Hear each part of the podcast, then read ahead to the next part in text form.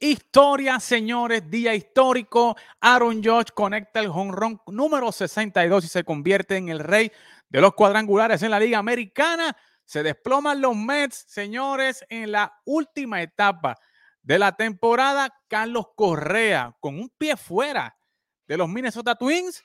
Y señores, hoy conversamos con el gerente general del equipo de Puerto Rico rumbo al clásico Joey Solá. Así que no se pierda este programa porque Fogueo Deportivo comienza ahora. La gente está muy loca. En la discoteca. Lo, lo, lo, lo, loca. En la discoteca. Loca. En la discoteca. En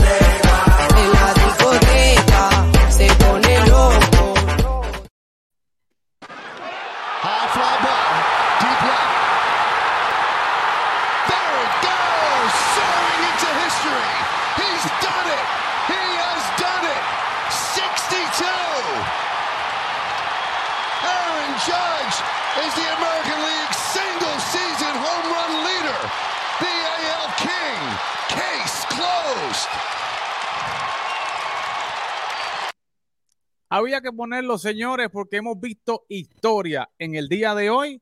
Aaron George conectó su cuadrangular número 62 para ser el líder indiscutible de la Liga Americana en cuadrangulares en una temporada, romper el récord de Roger Maris y lo dio hoy, señores, precisamente antes de comenzar este programa. Así que le damos la bienvenida a ustedes, este fogueo deportivo, todas las semanas. Hoy, día especial, porque tenemos invitado especial igualmente. Así que vamos a comenzar rápido. Denle like, denle compartir, porque hoy tenemos aquí al gerente general del equipo de Puerto Rico rumbo al clásico, Mr. Joey Solá, donde vamos a hablar con él sobre múltiples temas, el equipo de Puerto Rico, los planes que hay sobre el futuro, ¿verdad? Y, la, y cómo va trabajando la administración del equipo de Puerto Rico rumbo al clásico. Así que vamos a darle la bienvenida de inmediato a Joey Solá.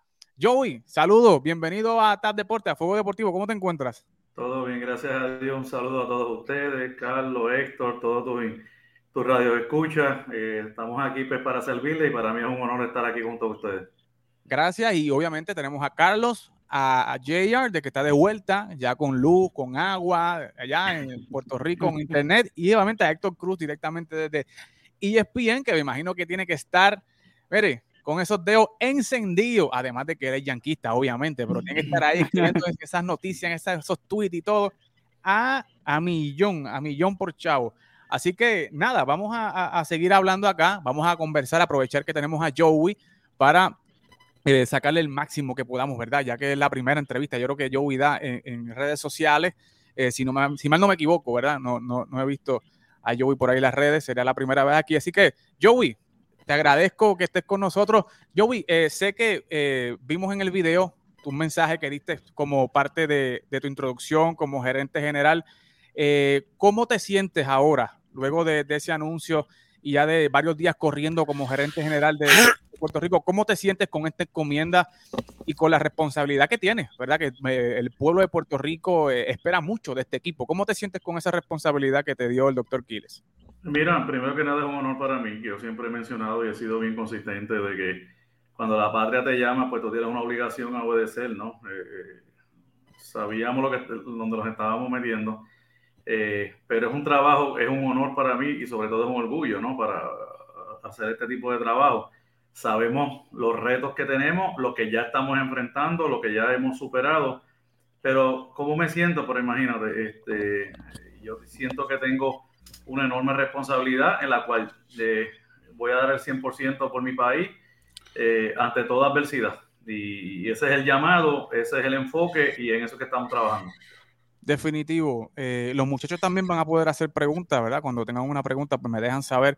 Eh, pero Joey, sabemos que tú tienes experiencia en grandes ligas como scout, como escucha. Sabemos que tuviste que ver con la contratación tanto de Quique como de Carlos eh, Correa, hay mucha, ¿verdad? Eh, gente en la calle diciendo que tú no tienes experiencia, que no tienes los contactos. Eh, si, pudiéramos, si pudiéramos hablar un poquito de, de, quién es Joey Solá, su, tra su, trayectoria hasta el día de hoy, que es el GM, para que entonces la gente esté un poquito más clara de quién realmente es Joey Solá y por qué es el gerente general de Puerto Rico. Pues mira, como tú mencionas, yo tengo experiencia en, en, en, en, el béisbol profesional, en el béisbol AA Este, eh, ambos ocupé la plaza que fue de gerente, fui scout por 15 años con los Astros de Houston. Dirijo eh, categorías juveniles, dirijo la eh, en la Liga AA, pero muchas de las personas tienen razón. Yo no tengo experiencia en el equipo de, del WBC. WBC es, la, es la, la, excepción a la, ¿verdad? A donde yo he trabajado. Pero yo, ¿verdad? Se lo respeto a, todas las personas que, que puedan diferir de, de, y hasta con razón en muchos de los aspectos. Pero en esto ya hay unos procesos que están establecidos. O sea, no, no, no importa, eh, ¿verdad? Este, dónde tú hayas trabajado, etcétera, etcétera. El proceso hay que seguirlo a través del Major League Baseball. Eh, yo conozco los procesos, ya han comenzado varios procesos que ya están corriendo. Eh, inclusive ayer tuve ya una reunión con el personal del Major League Baseball, etcétera, etcétera.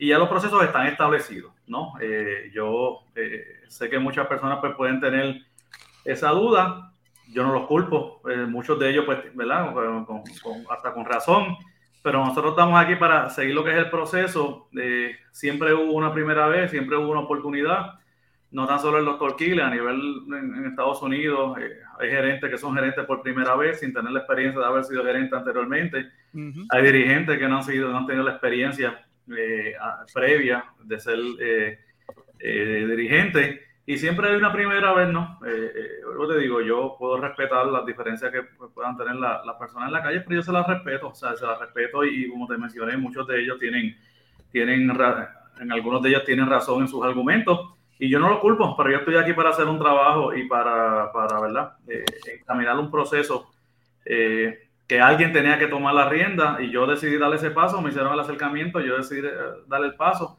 y ya hemos adelantado bastante. Y eso, y eso es importante, algo que tú dices ahí, es que ya hay unos procesos establecidos, ya hay unas reglas establecidas, que realmente, ¿verdad? No, no, no estamos aquí improvisando, ¿verdad? Sino que es simplemente seguir unas, unas reglas, seguir unos, unos procesos que realmente, pues, realmente tú tienes experiencia, ¿verdad? Cuando eh, trabajaste en grandes ligas como escucha, ¿verdad? Conoces parte de las organizaciones y las estructuras de grandes ligas, que realmente pues no, no eres un, un, un desconocido de, del mundo del béisbol eh, profesional. Héctor, ¿tienes alguna pregunta o muchacho? Sí, mira, eh, primero que todo, saludos, saludos Joey, saludos a los Hola. demás muchachos. Disculpa que llegue un chispitín tarde, pero aquí estamos. No, no, no quería perderme esta oportunidad de, de, entrevistar a Joey Solá, que es el hombre del momento en el deporte en Puerto Rico ahora mismo.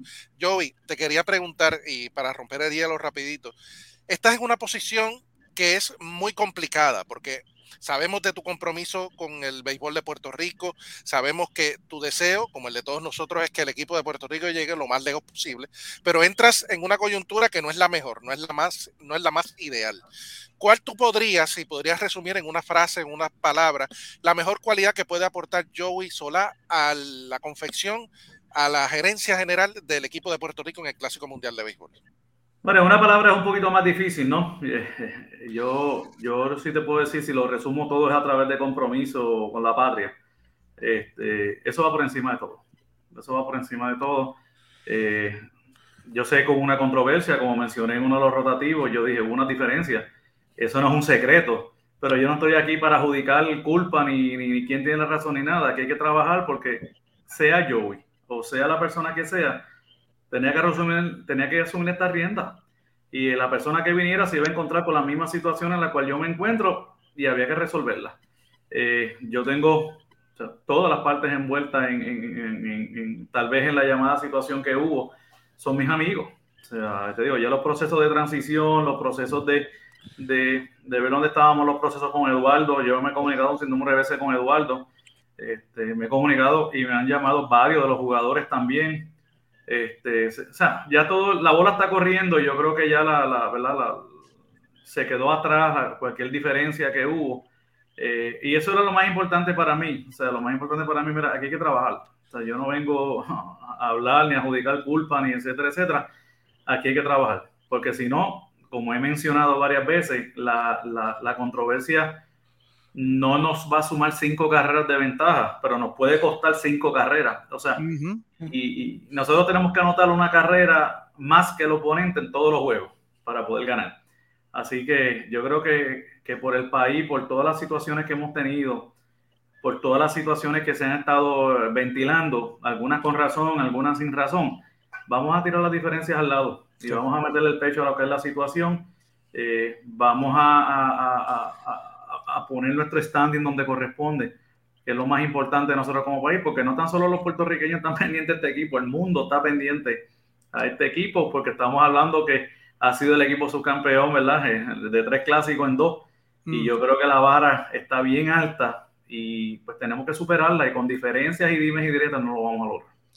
Joey, ya que tú hablas, has hablado de, de transición, de que ya varios, has hablado con varios jugadores, eh, hay una pregunta, ¿verdad?, que está en la mente de los fanáticos y en la mente de todos nosotros, es, eh, ¿has podido mantener comunicación con los peloteros que ya la pasada gerencia había establecido comunicación, por ejemplo, como los Von Grisham, eh, los Jay Garrieta, eh, no sé, los George Springer, o sea, estos jugadores que son descendencia, ascendencia boricua, que ya habían expresado interés o que estaban ya eh, a punto de, entrar, o Marcus Stroman, eh, ¿cómo, ¿cómo está el estatus de esos muchachos eh, de camino al clásico? ¿Has podido hablar con ellos? O, o- Bien, bien importante, no, no, puedo hacer unos anuncios específicos con unos, con unos jugadores, etcétera, etcétera, que no, ¿verdad? Major League Ujú. controla, envió un comunicado hace poco, no podemos entrar en detalle, pero vamos uno por uno y agradezco tu pregunta porque yo sé que, que es, es bien importante para, Ujú. para los fanáticos.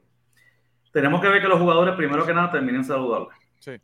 Hay, varios, hay par de los jugadores que en estos momentos eh, eh, no están en 100% en, en- físicamente, ¿no? Unos jugadores que están en unos playoffs. Eh, uno de esos jugadores, tú lo has mencionado, ¿verdad? Sin entrar en detalle, vamos, tenemos que esperar a ver cómo termina. Luego que termina, vamos entonces a analizar la situación y obviamente pues con el equipo tendríamos que, que- dialogar. En el caso de Von Grissom, hay un caso específico, hay que tocar el tema cuando se acabe, ya se ha indagado un poquito, pero hay que, cuando se acabe la temporada, también tenemos que indagar, porque la participación de él, aunque él tenga el interés, depende de otras situaciones de, de- de la organización. En el caso de Jay Garrieta, hoy yo me comuniqué con, con Manny Colón, que es el gerente general del equipo de los cangrejeros de Santurce, porque en el caso de, de, de Arieta, sabemos que él tiene el interés de, de lanzar, pero yo creo que sería bueno, ¿verdad? Si pudiera tirar un poquito en la pelota invernal y entonces eh, Ujú. evaluarlo. Yo tuve esa conversación con Manny hoy, estamos tratando de ver cómo, cómo, lo, cómo lo podemos lograr, aunque eso está, está empezando a caminar ahora mismo, no es muy fácil traer los muchachos, ¿verdad? En menos de, de estas estrellas que vengan a tirar en el béisbol de Puerto Rico. Marcus Stroman ha dicho un sinnúmero de ocasiones de su compromiso con Puerto Rico y yo te puedo garantizar, yo hoy tuve una conversación con Marcus Stroman y Marcus Stroman sigue ahí, quiere tirar por Puerto Rico, yo iba a volar para reunirme con él este weekend, Eh, es uno de los que en Major League me, me autorizó que ya podemos eh, dialogar directamente con él. Eh, él me pidió que si pudiera hacer a fin de mes o a principios del mes que viene, pues entonces yo voy a tener una reunión con él. El compromiso de él está, yo ese sí yo te puedo asegurar que él va a estar vistiendo el, el uniforme de Puerto Rico. Wow, son buenas noticias, buenas, buenas noticias esa que está eh, dando aquí en exclusiva eh, Mr. Joey.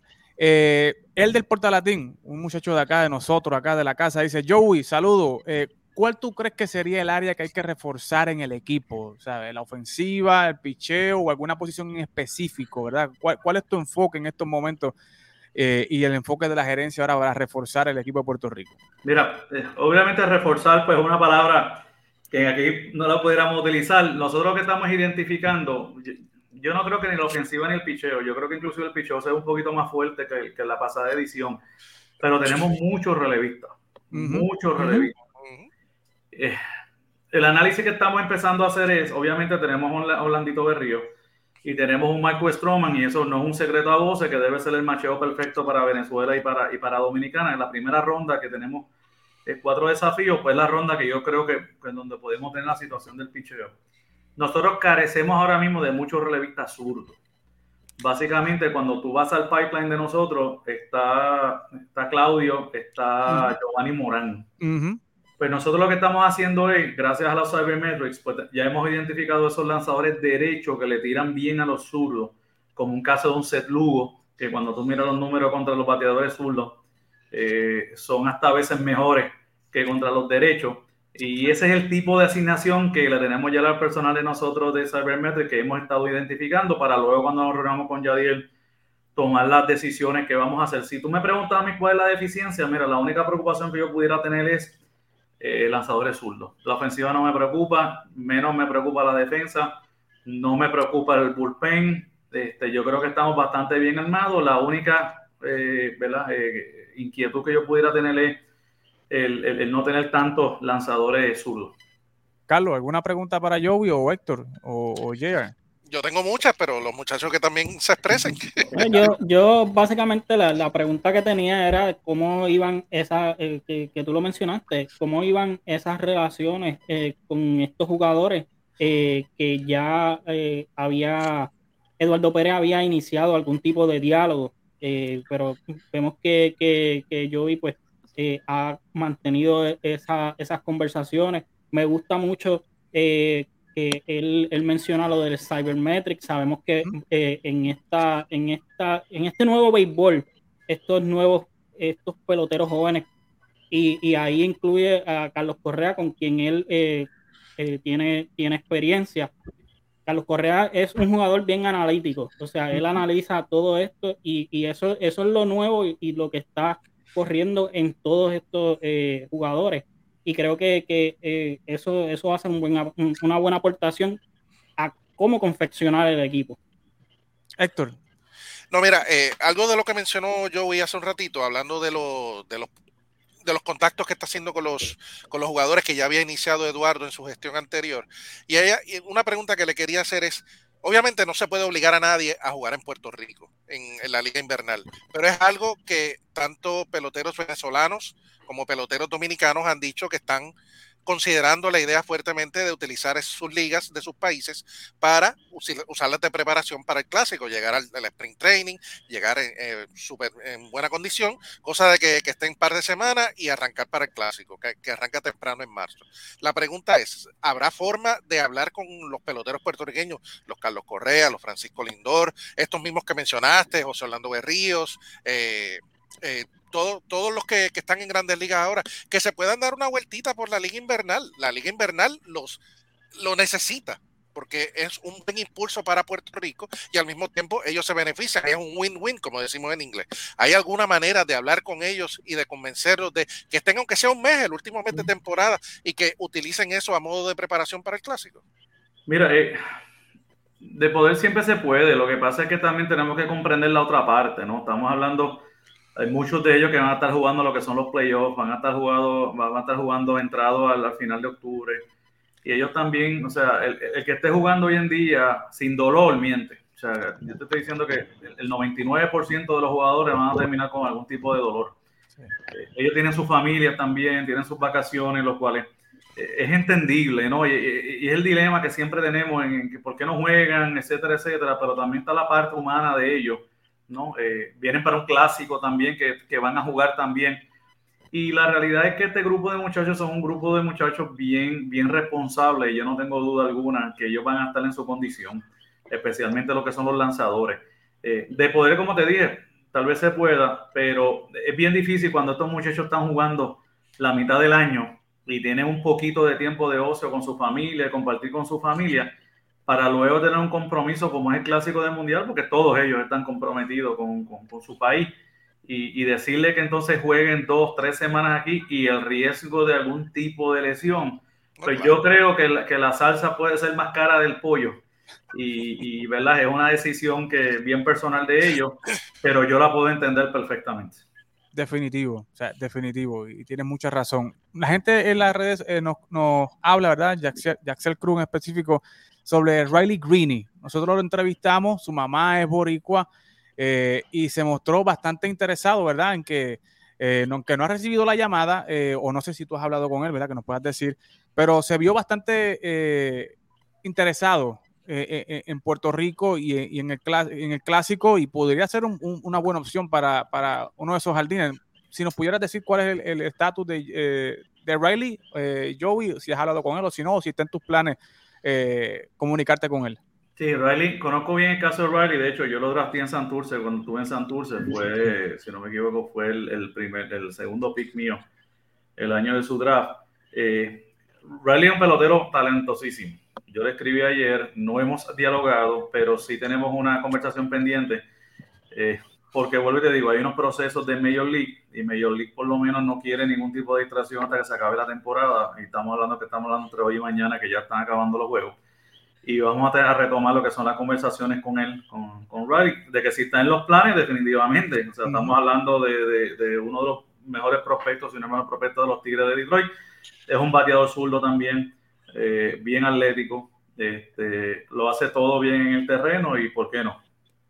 Definitivo. eh, Yo tengo, ten- Carlos. tengo una pregunta sobre, sobre un jugador. eh, el, el caso de NJ Melende. NJ Melende puede ser eh, eh, este, este jugador de que eh, quizás no tenemos que llevar tres catchers, pero a la vez él también juega los jardines, es un bateador zurdo que puede balancear también el line-up.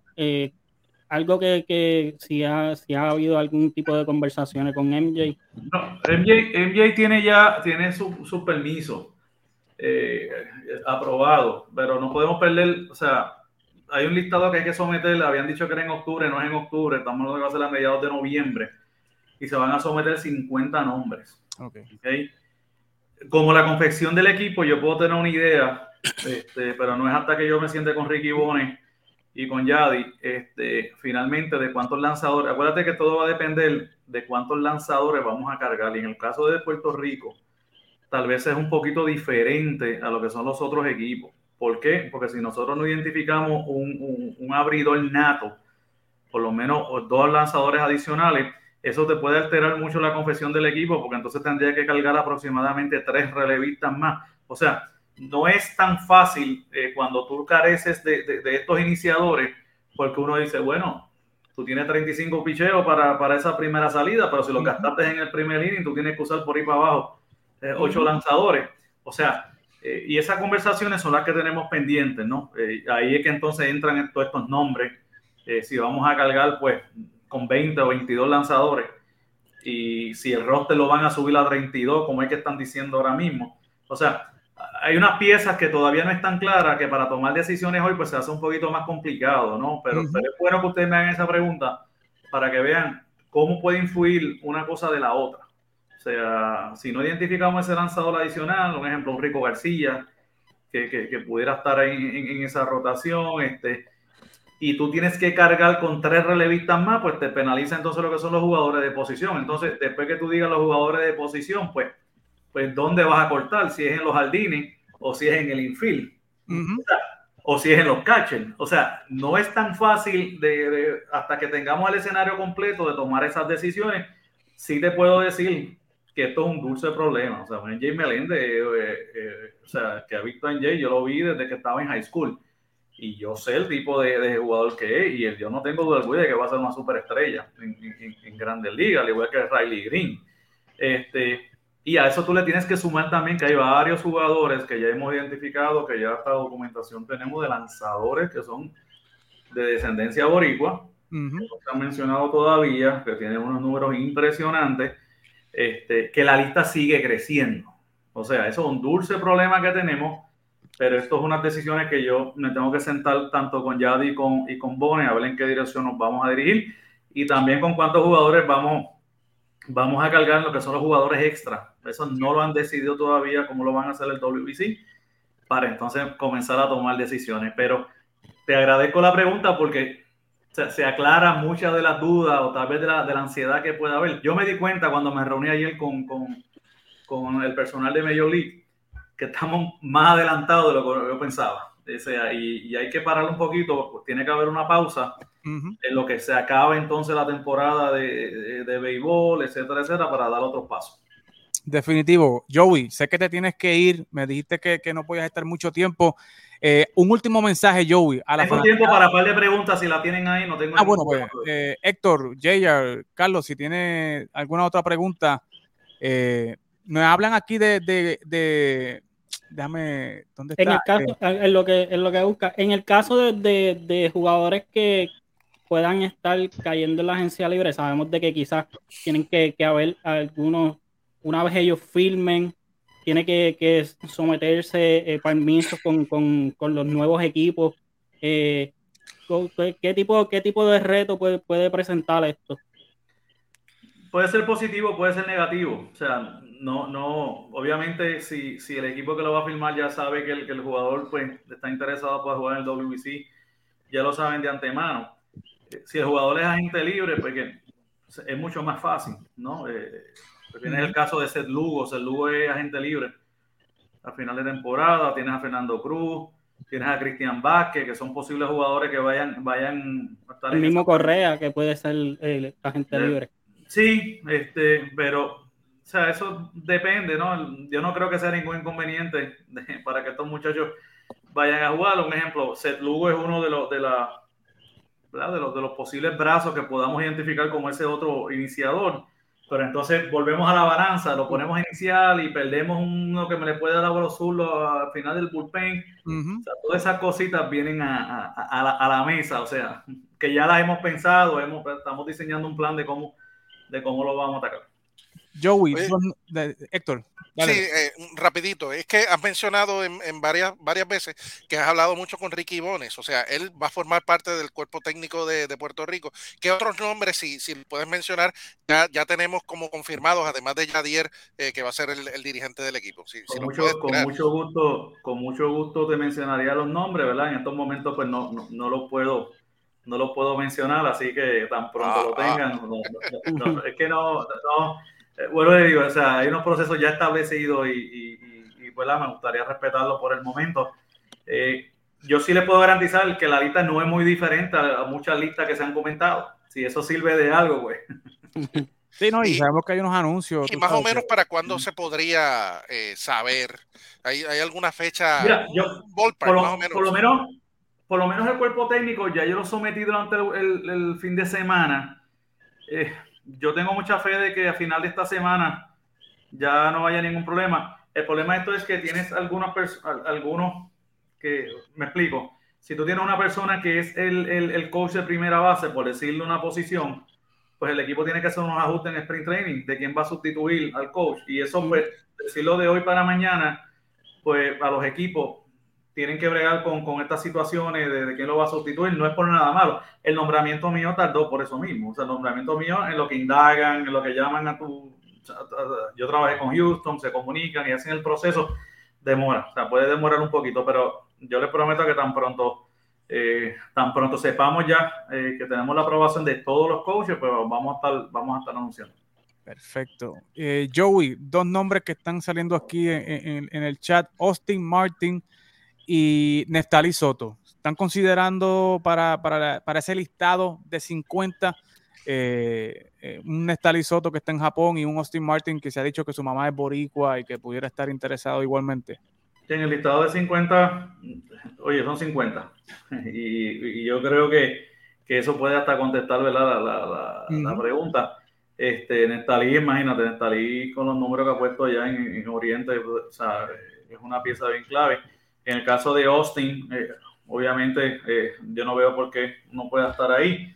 Eh, lo que pasa es que volvemos, o sea, son posiciones que, que cuando tú vienes a analizar y tú dices pues, por ser sutano o mengano, ponerlo de verdad, de verdad va a tener, o sea, lo vamos a utilizar, no, no, no vamos a llenar un espacio que a lo mejor, o sea, son Sí. preguntas que a veces rompen corazones, pero tenemos que contestarlas y tenemos que tomar esas decisiones. O sea, hay mucho talento, eso es bueno, pero no podemos olvidar también que nosotros tenemos una superestrella jugando en casi todas las posiciones tú analizas posición por posición, nosotros tenemos una superestrella o una estrella en potencia.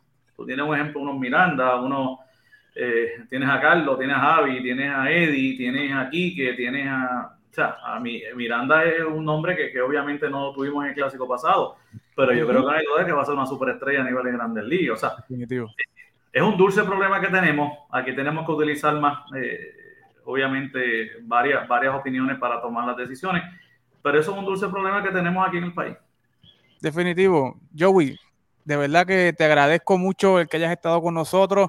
No quiero robarte más tiempo. Sé que eh, eh, de verdad, desde que tomaste esta, esta posición hay mucho, mucho trabajo, ¿verdad? Y, y- y qué bueno que nos has hablado eh, de todo lo que se está haciendo, ¿verdad? Hasta el momento de que vamos encaminados. Yo creo que eh, tú lo dijiste muy bien, dejar las diferencias a un lado, lo que pasó, pasó y enfocarnos, ¿verdad? Y unirnos todos eh, rumbo al clásico con Yadi y con todo el grupo de muchachos, ¿verdad? Que, que van a vestir la camiseta de Puerto Rico. Joey, un último mensaje a la fanaticada en Puerto Rico que, que está siguiendo este clásico y que de verdad se está, se está viviendo y que ya están eh, volviéndose locos, buscando hoteles y pasajes para Miami. sé.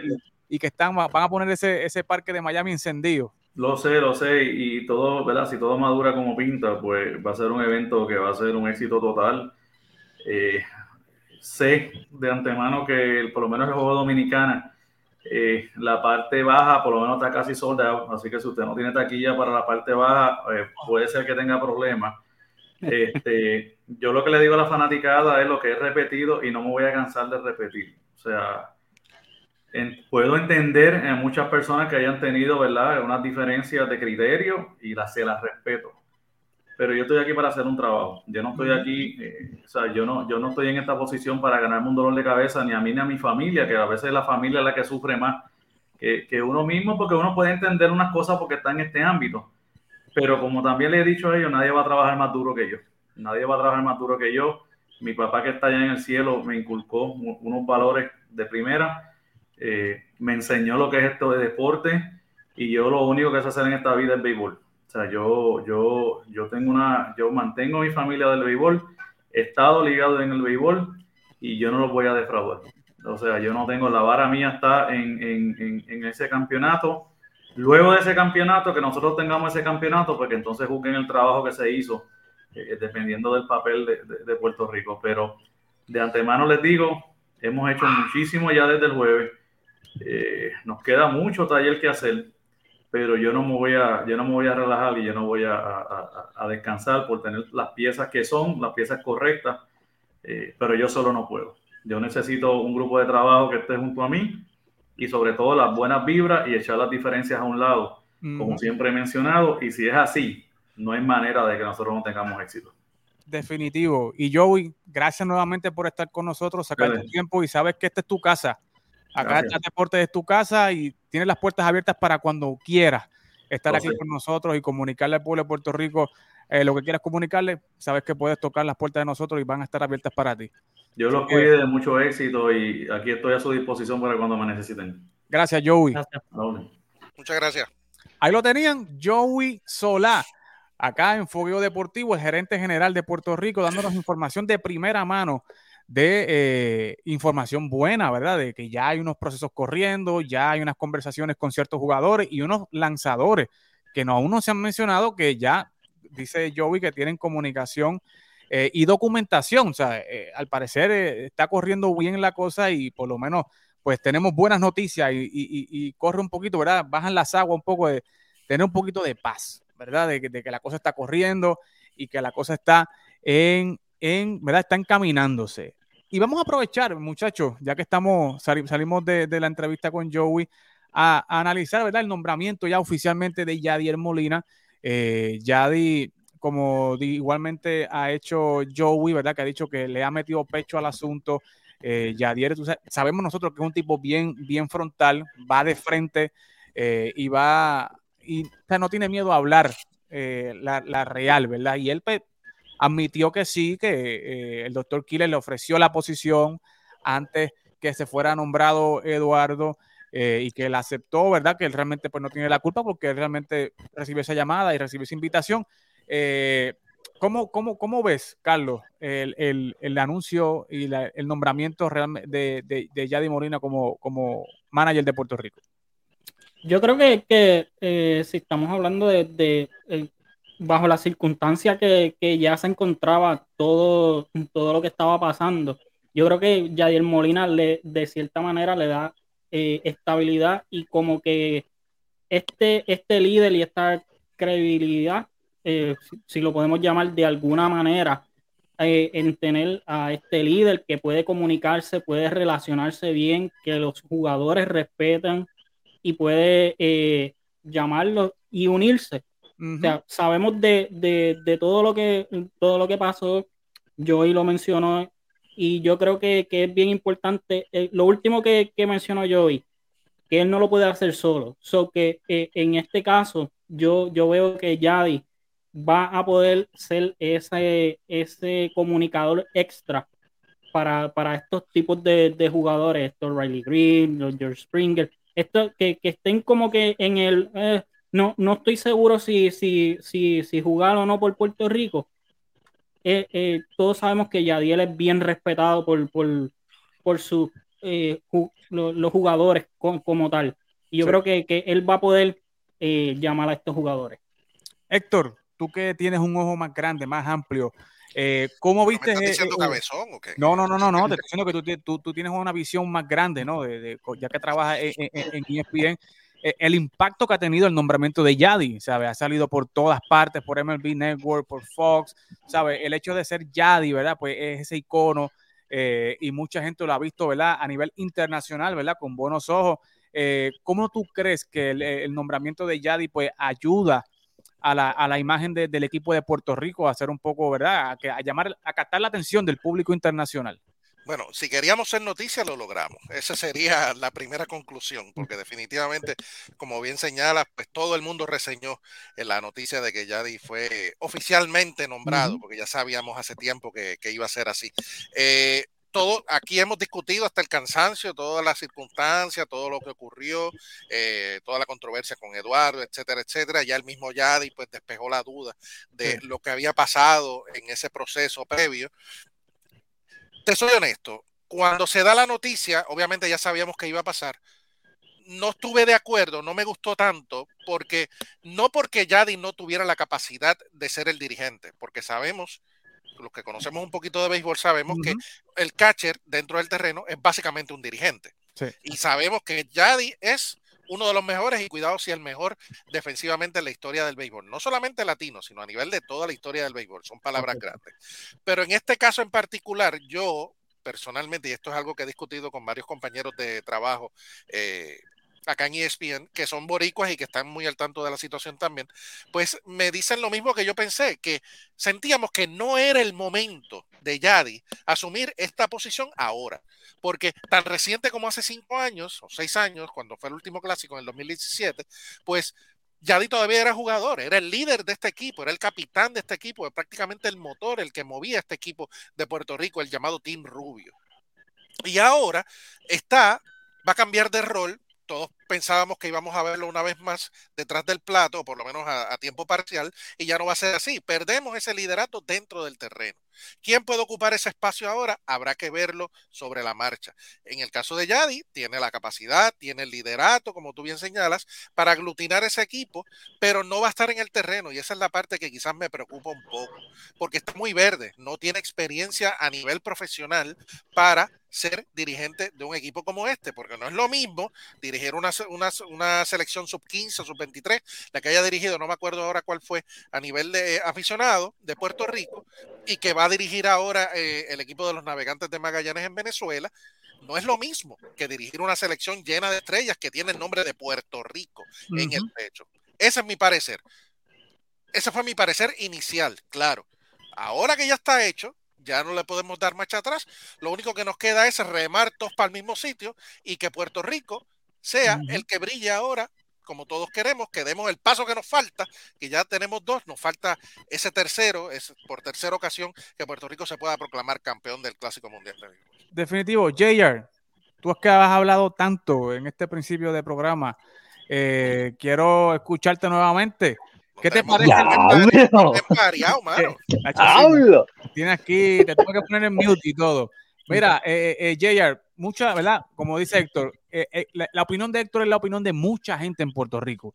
De que es la mía. Yadi, Yadi lo puede hacer, pero no era el, como que no era el tiempo, había gente más adelante en la fila, pero hemos visto, ¿verdad? Ya en, en diferentes entrevistas, que, por ejemplo, con nuestro colega eh, Baerga, que ha entrevistado a varios jugadores boricuas, y se ven bien motivados, ¿verdad? Y se ven bien contentos con el nombramiento de Yadier y, y, y, realmente, pues, a fin de cuentas, quienes van a jugar para Yadier son ellos, ¿verdad? Son los jugadores, son los Lindor, son los Correa, son los Chugardilla, que son los que van a jugar para Yadier y, ellos los hemos visto bien motivados, de acuerdo con la decisión de nombrar a Yadier. ¿Y qué, te parece, eh, Jay, a opinión tuya y, ver el, sentido de los jugadores eh, apoyando a, a Yadi Molina como el manager de Puerto Rico? Ahora, yo estoy totalmente de acuerdo con lo que dijo Héctor. Eh, no sé si tal vez sea el mejor momento, pero eh, ya lo que se hizo, se hizo. Eh, él es el dirigente. Eh, yo espero, obviamente, que tenga el éxito que todos esperamos, al igual que Joey Solá, me impresionó mucho como habló, yo totalmente honesto, yo no sabía el nombre de Joey Solá hasta que no lo nombraron gerente general del equipo de Puerto Rico. Y como a lo mismo le deseo a Joey Solá, se lo deseo a Yadiel Molina. El éxito de él es el, es el éxito de Puerto Rico. Y yo le deseo todo el éxito del mundo. Definitivo, definitivamente. Así que eh, ya, como dijo Héctor, lo que nos queda es remar todo el mundo para el mismo lado, encaminarnos, ¿verdad? Y tener una meta eh, establecida, que es el campeonato del Clásico Mundial. Y Yadi, en las entrevistas que hemos visto, ¿verdad? Se ve bien motivado y obviamente, ¿sabes? Si alguien quiere ganar, eh, es Yadi, que ha estado a la puerta ahí dos veces y él quiere, ¿verdad? ponerse una meta más, que es ganar ese título. Y yo sé que él va a dar todo para, para, para, ganar ese título. Lo he visto y lo he entrevistado en otras ocasiones cuando dicen que ya Yadi no es un top 10 catcher antes de la temporada. Y me ha dicho, yo le voy a callar la boca a toda esta gente y lo ha hecho. Así que eh, yo lo veo con esa misma hambre y con ese mismo deseo. Yo, yo creo que, que, que sí sabemos de, de, la inexperiencia, pero aquí yo creo que podemos, como bien Joey Solar eh, lo, lo, mencionó, uh -huh. Puerto Rico tiene casi prácticamente o una superestrella o una estrella en cada posición. Sí. O sea, que na, pa, nadie va a sentar a Correa, nadie va a sentar a Lindor, nadie va a sentar a Baez, nadie va a sentar a Di Rosario. Y creo que, que, en el caso de Quique, nadie va por encima de. O, en el caso de Quique sería moverlo, que si, si George Springer juega, pues es moverlo a uno de, de, de los otros eh, guardabosques. Uh -huh. Yo creo que, que eh, Sugar Díaz, yo creo que unánimemente debe ser el, el, el closer. So que eh, eh, en, ese, en ese sentido, yo creo que, que, las posiciones están bien definidas, no debe de, haber, de cambiar mucho. Uh -huh. eh, la única preocupación que yo tuviera con un dirigente sin experiencia eh, sería el cambio de lanzadores, el cómo utiliza el bullpen.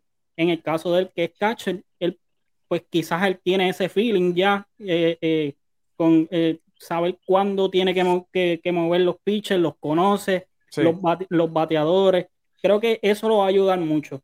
Y yo creo que Edwin, Edwin Rodríguez, ¿verdad? Que recientemente dio una entrevista, ¿verdad? Y básicamente le dio la bendición a Yadi. Yo creo que dio la clave de el grupo con que se rodee Yadi. Yo creo que es lo más importante, ¿verdad? Que, que Yadi esté pendiente al juego y que tenga un grupo alrededor que esté pendiente a cuántos lanzamientos lleva fulano, que lleve la, la analítica, ¿verdad? La sabermétrica, eh, mire, eh, qué sé yo, la organización nos dijo que puede lanzar tantas entradas, tantos picheos, ¿verdad? Que son cosas que se le, tanta cosa, ¿verdad? Con tantas reglas, a Yadi se le puede olvidar o se le puede, eh, no sé, no, no, puede estar pendiente eh, como pudiera estar pendiente al juego y tener un grupo de trabajo que le lleve ese, ese, ese, ese trabajo, ¿verdad? Valga la redundancia, pues yo creo que es lo más importante y yo creo que cuando se anuncia el coaching staff de Puerto Rico vamos a ver entonces el grupo de trabajo que va a tener pero ya. Era que yo quería que Joey nos diera esa información aquí. Sí, no, pero eh, yo sé que él lo tiene, pero obviamente yo ah, me claro, imagino que claro. tiene, tiene, una fecha y uno, unos anuncios.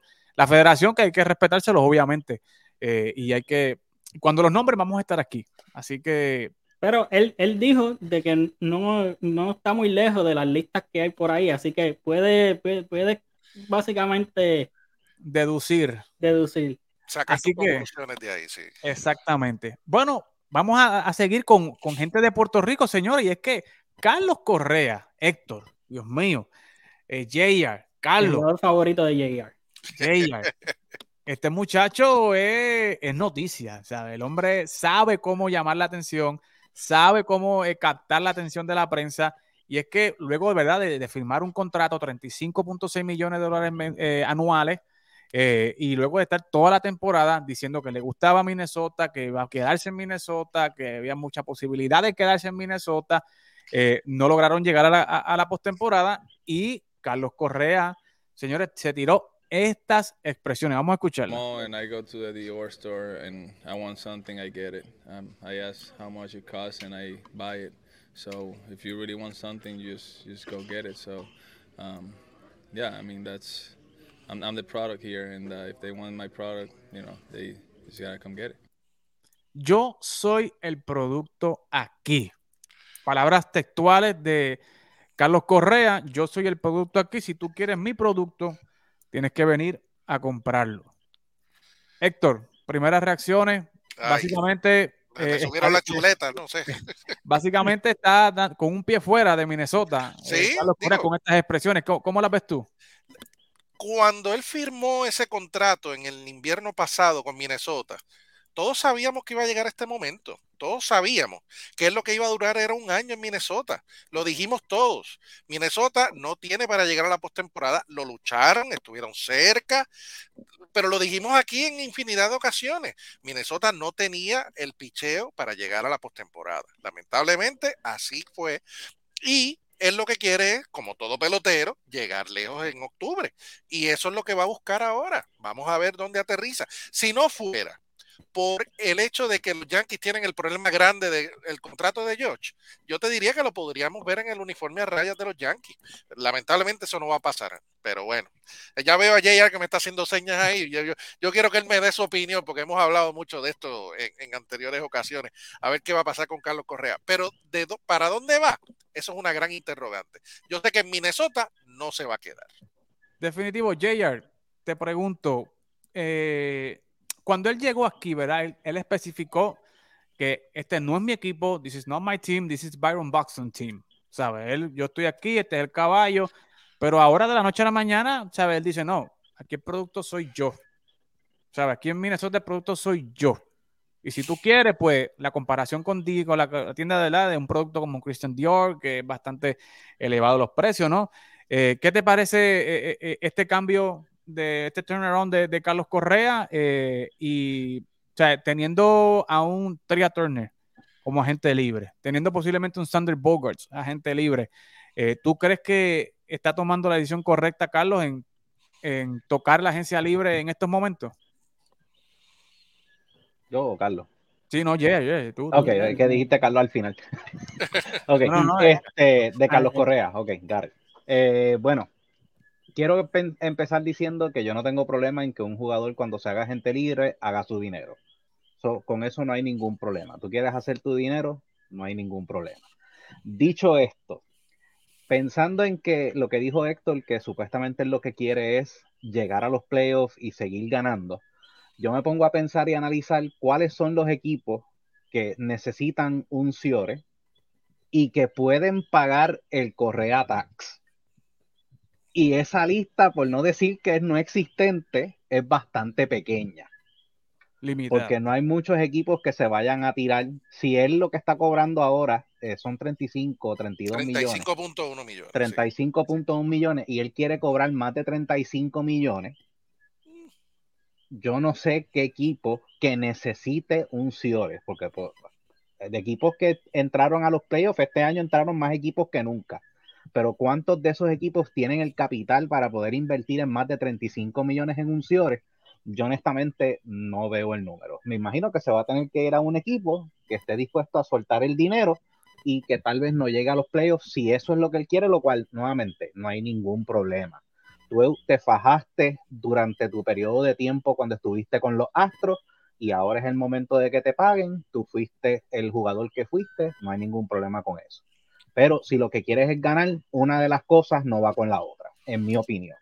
Claro, ¿no? Y definitivo. O sea, yo, yo entiendo que la lista es limitada. Obviamente son big markets lo que él está buscando. Pero, Carlos, eh, definitivamente él está buscando buena cantidad de dinero anual, pero también está buscando eh, años, ¿verdad? No, Ujú. no- no está buscando dos, tres años, está buscando ocho, diez años, ¿verdad? Que es lo que, que es lo que está buscando más eh, una cantidad de monto anual. ¿Tú crees que en estos momentos él estaría sopesando, ¿verdad? Que si, no sé, si me ofrecen 10 años, pues obviamente bajarle un poco a los 35, contarle que me dé eh, 8 o 10 años, ¿verdad? Eh, yo, creo que, yo creo que esa sería la matemática ahora teniendo a la gente que tiene, que no es el mismo, ¿verdad? Que tenía eh, en la vez pasada. ¿Cómo ves la situación y cómo ves tú sabiendo que Carlos es un tipo que tú lo dijiste, es analítico, él estudia el negocio, él estudia el business, él sabe lo que está haciendo? Eh, ¿cómo, ¿Cómo ves la situación de Carlos en estos momentos? Mira, yo creo que, que tú acabas de mencionar algo bien clave. Eh, yo creo que él va, eh, no sé si te, si te acuerdas cuando tuvimos aquí a Enrique Rojas, Sí. que él habló mucho de el contrato. Eh, el contrato refiriéndose al contrato grande, el contrato de, de multianual de 7, 8, 9, 10 años, co- co- como fue- fuera que sea. Eh, yo creo de que en cuestión de valor anual, él quizás él va a bajarle un poquito, quizás no mucho, pero entonces va a tener ese contrato grande y, y extenso por los años que él quiere. Yo creo que, que esa, esa va a ser la clave. Y hay un equipo, hay un equipo que no entró a los playoffs, pero sí, le, sí, sí hubo rumores de que le ofreció y ese equipo se ve muy bien de cara al futuro y es, y es el equipo de, de, de los Orioles de Baltimore que ellos ahora mismo, si tú miras a este equipo, ellos tienen vacante la, la, la posición del Ciore. Ellos necesitan un líder, que Sí. Carlos Correa puede ser ese líder, y tienen el capital, porque eh, ellos, ellos, vamos a ver claro, la nómina de ellos ahora mismo es nada. Y es un equipo que viene, es un equipo que viene en alza. Exacto. Cerca, es un equipo que llega, por poco llega a la postemporada este año, están adelantados en su, en su En- proceso de reconstrucción. Y tienen Terminó buenos. y- semana, y- terminó en la última semana. y es la, la, la finca número uno de, de, de las grandes ligas.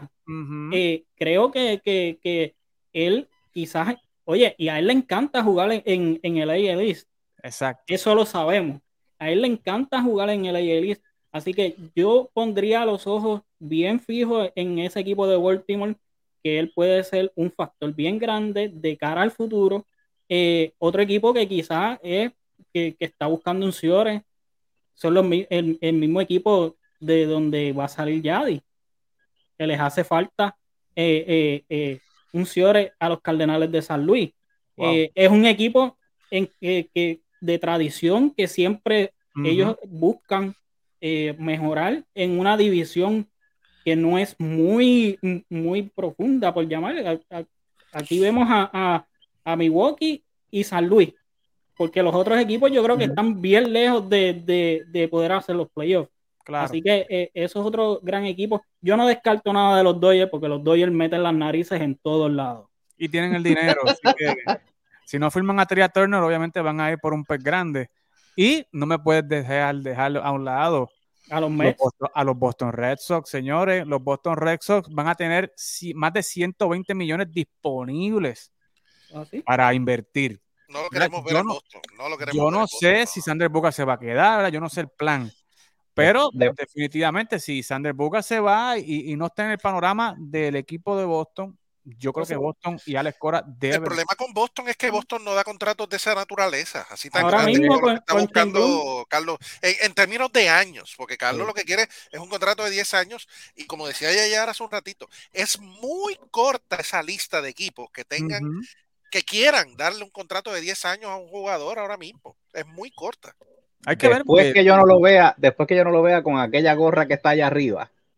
Si él, si él se quiere poner la gorra de los Red Sox, por mí bienvenido sea completa el ciclo para No, yo no lo quiero. yo- yo- allá yo bueno, no lo quiero. yo no lo descartaría, señores, porque Ellos tienen que bregar primero con el contrato de, de Rafael Devers y eso. que- hay, una, hay unas interrogantes que hay que bregar primero. Pero si ellos piensan, ¿verdad? Que y Alex Cora, Eddie Romero, que están ahí al lado de, de, de Shane Bloom.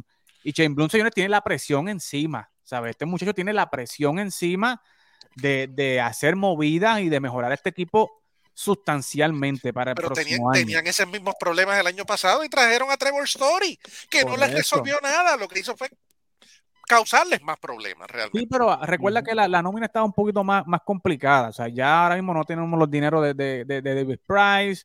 eh, JD Martínez probablemente no va a estar más ahí.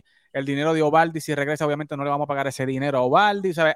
Hay más flexibilidad eh, financiera en el equipo que realmente pues, hay una presión, ¿sabes? De, de- traer un big, big fishes a Boston para competir en esa división. Así que yo no lo descartaría. No estoy diciendo que viene, no estoy diciendo que me gustaría que, pero estoy diciendo que no se puede descartar a, a Boston en la carrera por Carlos Correa. Pero señores, para terminar, este viernes comienza la serie de Wildcard. Vamos a estar aquí, eh, ¿verdad?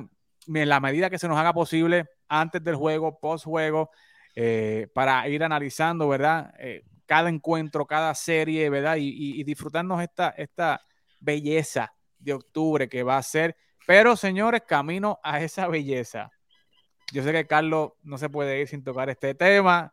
y es, señores, el desplome de los New York Mets. O sea, no sé, señores, cómo, cómo entrarle a esto, Carlos, ¿sabe? Eh, entra un dueño nuevo, el dueño más millonario, eh, le da 43 millones de dólares a Max Scherzer eh, y no sé, lo comienzan súper rápido, dominando la liga, galopando y este equipo de los Bravos de Atlanta vuelve nuevamente a hacerlo. O sea, vuelve nuevamente con un núcleo joven que tampoco sé cómo, o sea, qué le dan a estos muchachos. O sea, yo no sé qué le dan a Acuña para firmar ese contrato que tiene. No sé qué le dieron a Ozzy Alvis para que cobrara 5 millones por año y por los próximos 6 años. O sea, no sé qué le dieron a Austin Riley después de las temporadas que ha tenido de que cobre 20 millones. O sea, de que está bien eso, sabiendo él que puede valer más todavía.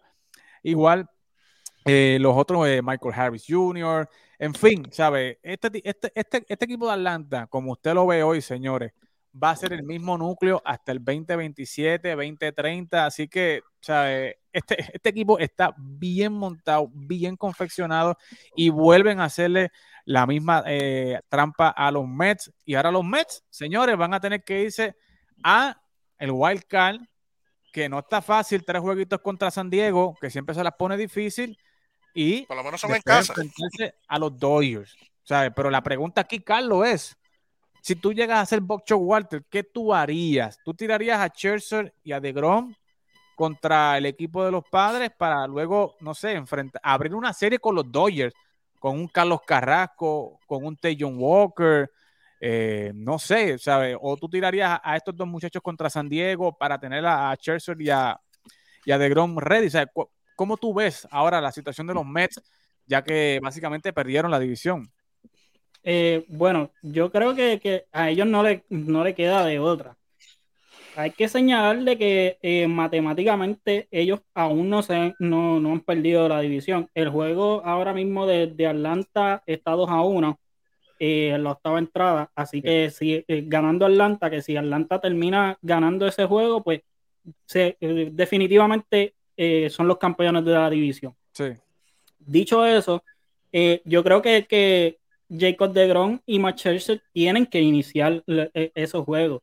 Oye, y una nota bien importante, el equipo de los Padres de San Diego le ha jugado muy bien al equipo de los Mets de Nueva York, incluso le ganaron la serie, y el equipo de los Mets no le batea bien a Yu Darvish. Sí, ese es el problema. Eh, eh, eh, y entonces, pues, esto, esto crea un problema. Y como tú bien dijiste, yo sé de que han mencionado, hay gente que ha mencionado de que quizás es más conveniente tú jugar con los Dodgers una serie más corta como la de cinco juegos. El problema es de que no son, no es una serie de cinco juegos con los iniciadores alineados como tú lo desearías. Porque tú vienes de, de una, de una serie anterior que vas a tener que tirar los los los- los ace tuyos. Oye, y vamos a poner en el caso de que hoy Atlanta pierda. Vamos a suponerle que Atlanta pierda. Los Mets están ganando el segundo juego 7 a 0. Eso que quiere decir que el día de mañana está en juego para, que, para la división. Y ya Bob Walter dijo de que si, si esto pasa, él va a tirar a DeGrom mañana. So que eh, esto, esto le, le revolcaría toda la rotación, pero por completo en cuestión de cómo utilizarlo. Así que hay que ver qué, qué- qué va a pasar, pero los Mets, eh, los Mets, mira, los Mets en el overall tuvieron, han tenido una gran temporada, eso no se puede discutir, pero Sí. el colapso de este, de este último mes, y lo llamo colapso porque el, el calendario fue fácil, ellos cogieron una barrida de los Cubs, perdieron la serie contra lo- lo- los Piratas, perdieron la serie contra los Nationals, entonces ellos no tienen además nadie que culpar más que a ellos. Sí, no, definitivo. Pero el, el problema es ese, cómo tú vas a acomodar tu picheo, porque si tú usas a DeGrom en el último partido de temporada, obviamente no lo vas a poder utilizar viernes ni sábado. eh, para, para, para San Diego, ¿verdad? Yo, en mi opinión, la, la di en las redes, yo daba por, o sea, ya hay un 98% de que Atlanta se quede con la división. 99 era mí. 99. o sea, Pues señores, yo, yo, yo no tiro a, yo tiro a, a- a- a dos chamacos nuevos de, de eso a, tirar ahí. Y entonces pongo a Carrasco y pongo a Taylor Walker a jugar con, con San Diego. Y meto todo el empeño para ganar esos dos juegos corridos y entonces poder abrir una serie con los Dodgers, señores, con Scherzer, con DeGrom, porque tú no te puedes tirar la maroma de abrir una serie con los Dodgers, los Dodgers fresquecitos y ya usted cansado viene a, abrir una serie con Taylor Walker. O sea, no es que Taylor Walker sea malo, pero usted no puede parear a Alex de tú no puedes poner a tu tres parearlo con el uno del otro equipo, tú sabes, porque ya vas en desventaja. JR, ¿cómo, cómo ves esta situación eh, de que mucha gente pensaba, ¿verdad? Que, que los Mets eran el mejor equipo de, de Nueva York y lo hemos visto ahora que van a tener que entrar por el wild card y, y- y- y, no sé, ir por el camino difícil para llegar a la Serie Mundial. Bueno, ya que Carlos no tiró la pullita, pues la tiro yo. Los Mets no defraudan a su fanaticada. Ellos, la fanaticada llevaba como dos meses esperando ver a lo que, ver a lo que viene, ver a lo que la caída viene. Y la caída definitivamente llegó. Llegó. Así que yo no sé qué tiene ese equipo que eh, ha tenido últimamente tanta mala suerte. Mets Eh, in the Mets. Ya, este, ¿qué puedo decir? Eh, de verdad que yo lo veo, eh, vi los juegos este fin de semana, porque honestamente para lo único que vi los juegos de los Yankees es para ver los turnos de Aaron George. El resto del tiempo estaba más prestando atención a los juegos de Atlanta y yo decía, ay Virgen, de verdad que este fue el equipo que estuvo 15 arriba en su división en algún momento. Porque de verdad, de verdad que, o sea, Atlanta es mil veces, digo, por lo que se vio el fin de semana, es mil veces más equipo que los Mets. Y el equipo de verdad que se- seguía Marolson, que si el otro, y yo decía, ay Virgen, pero es que aquí no hay break de respirar. En este equipo no hay break de respirar. Y no sé, de verdad es que yo no sé qué pueden hacer los Mets. Y nuevamente, como, como ya dijeron, si pasa de San Diego, confrontarse a los Dodgers está más difícil todavía. Es So, esa división, esa división era tan esencial. El no tener que pasar por los Dodgers era tan esencial porque no importa quién pase por los Dodgers, estás en las de perder. Todo el mundo va a apostar en tu contra. Definitivo, definitivo. Y Héctor, ¿sabe? al parecer para Boucher Walter esto no ha terminado. Sea, él no se ha rendido, él no ha tirado la toalla. Y, ¿verdad? Si Atlanta perdiera hoy, el hombre va a correr para tirar la división, eh, para ganar la división mañana, pero es un movimiento muy arriesgado, Héctor. Pero es que tiene que hacerlo, tiene que hacerlo, porque el problema es que no puedes pensar de que no tienes oportunidad. La única forma que eso no pase mañana es que el juego de Atlanta y Miami, que está ahora mismo 2 a 1, como dijo Carlos, se quede así y ya ahí se acabó todo. Ya mañana puede poner a Francisco Lindor a, a pichar si quiere, porque ya el juego no va a valer para nada realmente. Ya no sirve de absolutamente nada. Y la única, eh, los únicos responsables de esto, como decía JR, son los mismos Mets. La única tarea que ellos tenían en Atlanta era ganar un juego. Un juego. Un juego era lo que tenían que ganar en Atlanta. Y ni eso pudieron hacer. Ellos son los responsables únicos de eso. Y cuando tú me preguntaste hace varias semanas aquí que, cuál era mi opinión, ¿qué fue lo que yo te dije? Que los Mets se iban a caer. Y así sucedió. Yo no quería que pasara, pero se veía venir, como dijo JR. O sea, es que lamentablemente es algo que hemos visto de tendencia en este equipo en las últimas temporadas. ¿Por qué ocurre? ¿Cuál es la razón que podemos hacer para cambiarlo? Nadie sabe. Ellos han hecho los movimientos correctos, tiraron a los que tenían que tirar en Atlanta, a DeGrom, Sí. a Scherzer y a Bassett.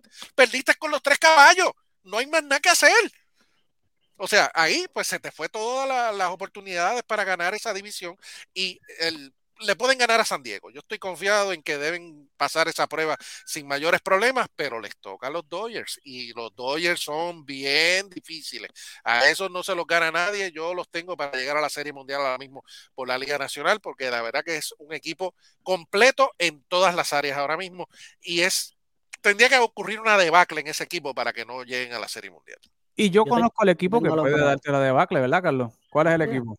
Yo, yo tengo a los Bravos. Para, yo, yo tengo a los Bravos. Yo y, y yo se los dije a ustedes, yo se los dije a ustedes. con los Bravos atrás 10 juegos, 8 juegos, cuando volvieron y se pegaron. Y, y, y, y los Mets se despegaron de nuevo. Yo le dije, los Bravos van a ganar la división, los Bravos van a ganar la división. Y me acuerdo que aquí se puso el tema de que si, que si los Mets eran el, el mejor equipo, pues era el equipo de Nueva York. Yo dije, si, a lo- si eso le hace, le hace feliz a los, a los fanáticos de los Mets, pues que, pues que celebren por eso, pero nos vemos a final de temporada. Y el tiempo me dio la razón, porque los Mets siguen siendo los Mets. Mira, ¿sabes lo que pueden hacer los Mets? Irse de Nueva York para que, se, para, para que, para que entonces tengan su reconocimiento propio, porque nadie menciona a Nueva York y rápido piensan los Mets. Siempre piensan en el verdadero equipo de Nueva York, que son los Yankees. Eso, eso, eso es un tema que siempre va a tener ahí, ¿verdad? de discusión. Y obviamente, con la llegada de Steven Cohen y la inversión que ese hombre está haciendo, y verdad, y es un hombre que no tiene miedo en abrir el dinero, pero ya vemos que él abrió la cartera este año, señores, y mire dónde está su equipo. ¿sabe? Esto es algo que, no sé, está en la psiquis de los jugadores, o yo no sé si es una maldición que tienen los Mets. O sea, realmente es algo que hemos visto, ¿verdad?